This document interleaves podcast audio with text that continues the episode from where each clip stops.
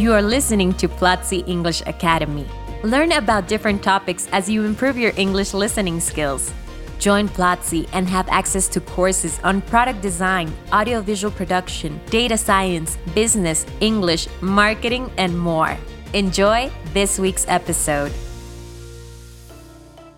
Welcome, everyone, to Speak English, a podcast by Platzi English Academy.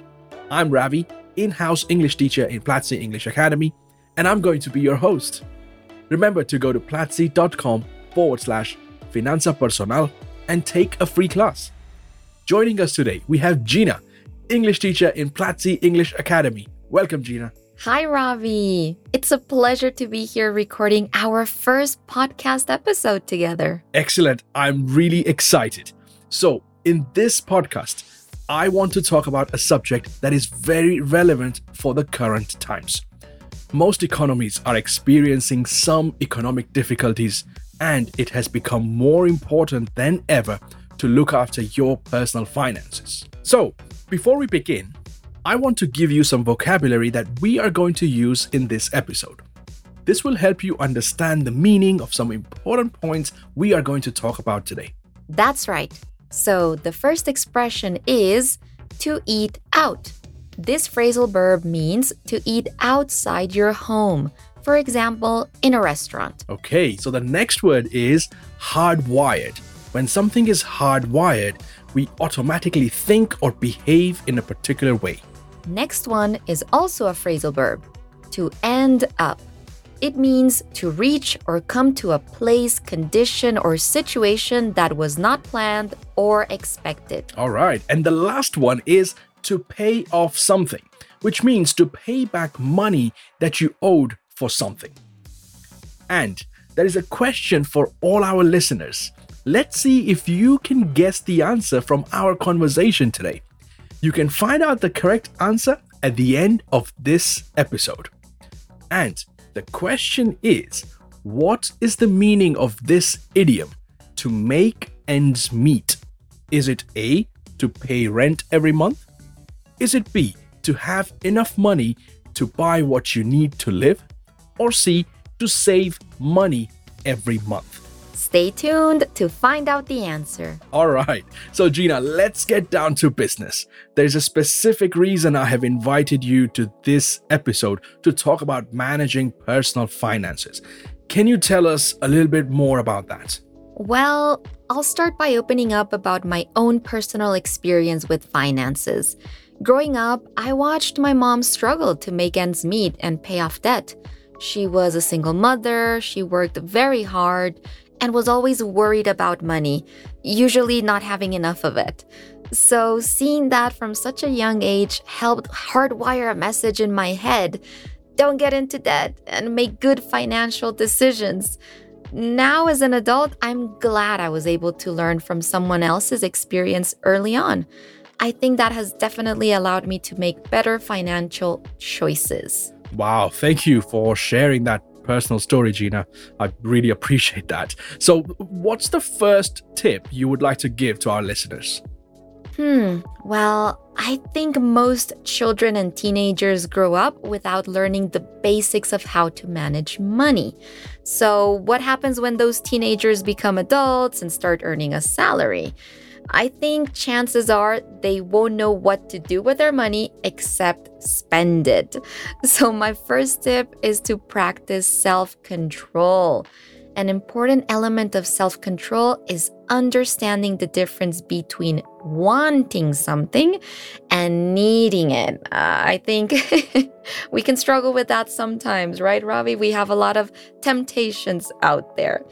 But think about this do you really need to eat out every day or go shopping for new clothes every week? Probably not, right? So, how about you take a more intentional approach when it comes to your spending habits? Wow, I think I should be asking that questions to myself as well when it comes to managing personal finances. so, definitely. okay, let's move on. I have heard this expression often when we speak about personal finances and managing them effectively. The expression is to pay yourself first. Can you explain us what this means? Well, I'm not the financial expert, but I believe I can give you my personal definition. It means putting aside some money as soon as you receive your paycheck. The money can go towards savings, retirement, or investment.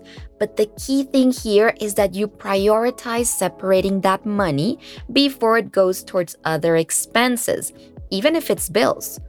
Let's say, for example, I want to invest $1,000 in a business but I don't have the money right now.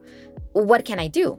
Well, I can set a clear goal and define the time and steps it will take me to achieve it.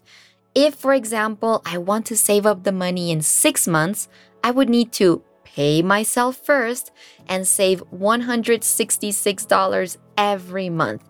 With a little bit of self discipline, I know I will achieve my goal. This is truly a great way to stay focused and manage your money wisely. Because think about this for a second. What normally happens when you don't save your money first? You probably don't save at all and end up spending it on momentary pleasures or things you don't really need. Wow, I think we have all been there in one way or another. I know at least I have been in that situation when I didn't save the money first and then by the end of the month, that money was gone. Now, let's move on with our final piece of advice, Gina. What's your final tip that you can give to our listeners?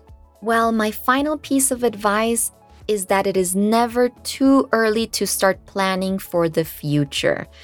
The decisions you make now impact your future, and not just financially speaking.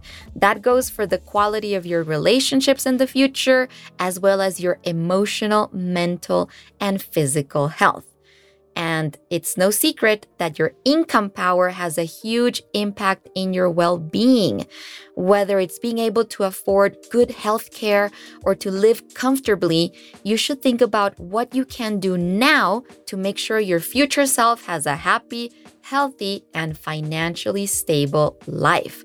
And it doesn't mean you have to become a millionaire overnight, although that wouldn't hurt. but think about what you can do realistically, what you can achieve, what you can start doing now. How about taking a personal finances course here at Platzi? That can be the first of several steps you can take towards building a great future for yourself. And isn't that what we want, Ravee? To make sure that our future selves are happy, healthy, and financially stable? Absolutely. I, I couldn't agree more with that. Uh, but those were some amazing tips, Gina. I need to practice some self control myself sometimes, you know, when it comes to late night shopping on Amazon. uh, yes. Now, let's go back to our trivia question that we asked our listeners in the beginning. What is the meaning of this idiom to make ends meet? Well, the answer is B. To have enough money to buy what you need to live. So, at the beginning of this episode, I mentioned that when I was younger, my mom had to work very hard in order to make ends meet. She had two jobs, and she even worked on the weekends in order to provide the basics for my siblings and I. Eventually, things got much better, and we were able to live a more comfortable life. And then she didn't have to worry anymore about making ends meet. That's correct, Gina. Thank you for that explanation. Now, dear listeners, I hope you found this episode useful. Please forward it to a friend or a family member who might also find it useful. And remember that next week we will have a new episode with another amazing and useful topic. Yes, and before we go, I would like to invite our community to go to platzi.com slash finanza personal and watch a free, useful class. Amazing. Thank you again, Gina, for being my guest in today's episode. And thank you all for listening to Speak English. Until next time, never stop learning. Goodbye. This was Platzi English Academy. Thanks for listening. Share this podcast if you liked it and let us know which topics you would like for us to discuss in future episodes by going on Twitter and using the hashtag Platzi English.